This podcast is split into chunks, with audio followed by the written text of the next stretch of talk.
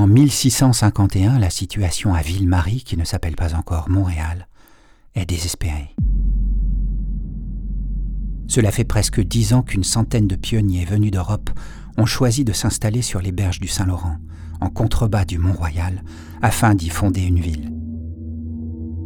Aujourd'hui, ils sont épuisés, découragés.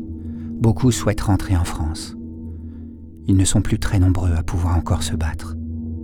La moitié d'entre eux a été tuée par les Iroquois. Le gouverneur de la ville de Québec, qui n'a jamais voulu soutenir la création d'une autre ville, accepte, de bien mauvaise grâce, d'envoyer une poignée de soldats à leur secours. C'est l'hiver.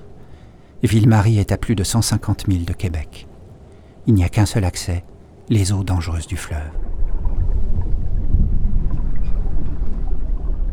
Pour les derniers pionniers retranchés dans le fort qui commencent à perdre espoir, ce petit groupe de soldats, c'est l'ultime chance de survie.